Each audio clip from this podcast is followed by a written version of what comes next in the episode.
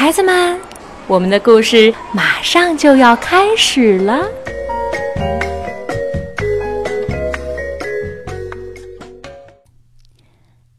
小朋友们好，我是邓格阿姨，我在沈阳为你讲故事。今天我为你继续讲《古纳什小兔》系列故事的第二集，《古纳什小兔又来了》，错认案例一则。它是由美国的莫威廉斯创作，阿甲翻译，新兴出版社出版的。不久不久以前的一天早晨，崔西和爸爸一起走出了家门。如今，崔西说话说的可顺溜了。爸爸，猜猜看，我要去做什么？我要把古纳什小兔拿给艾米看，然后拿给麦格看，然后我再拿给玛格看。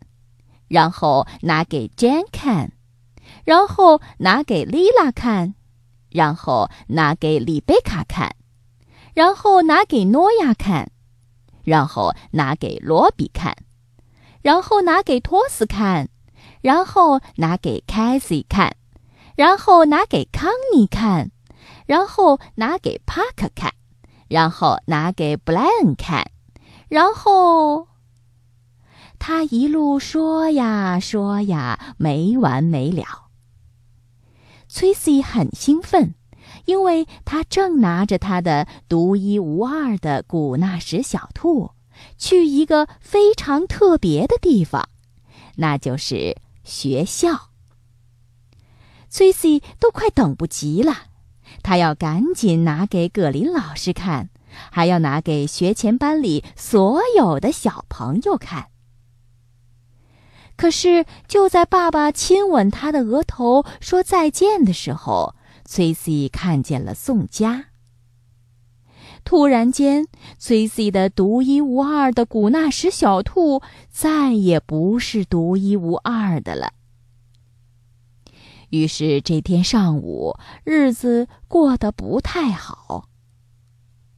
下午，日子过得更糟糕。因为葛林老师说，他要暂时替他们保管两只古纳什小兔。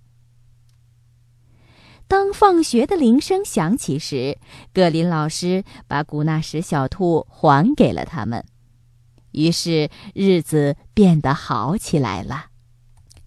然后他觉得才玩了一会儿，回家的时间就到了。崔西吃了晚饭。狼吞虎咽地吃下甜点，刷完牙，然后嘟纳星球的妈咪机器人和 Daddy 机器人来了，他赶紧逃跑。上床的时间过了好一会儿，崔西才钻进被窝准备睡觉。可是几个钟头之后，崔西发现有点不对劲儿。崔西大踏步地走进爸爸妈妈的房间，说道：“这不是我的古纳什小兔。”崔西的爸爸试着向他解释凌晨两点半是什么概念。他问崔西：“我们能不能等到早上再来处理这件事儿啊？”崔西的爸爸没办法，打算到客厅去打电话。就在他快要走下楼梯时，叮铃铃铃铃，电话铃响了。电话的另一头传来一个男人的声音：“你们的小兔在我们手上。”“哦，你们的在我们手上。”C.C. 的爸爸回答。双方做好了安排，于是 C.C. 和爸爸快步冲过邻近的街区。崔西不想迟到，宋佳也不想。双方交换回古纳什小兔，于是两只小兔分别回归了各自主人的怀抱。我好担心我的小兔啊，宋佳说。我也好担心呀，崔西回答。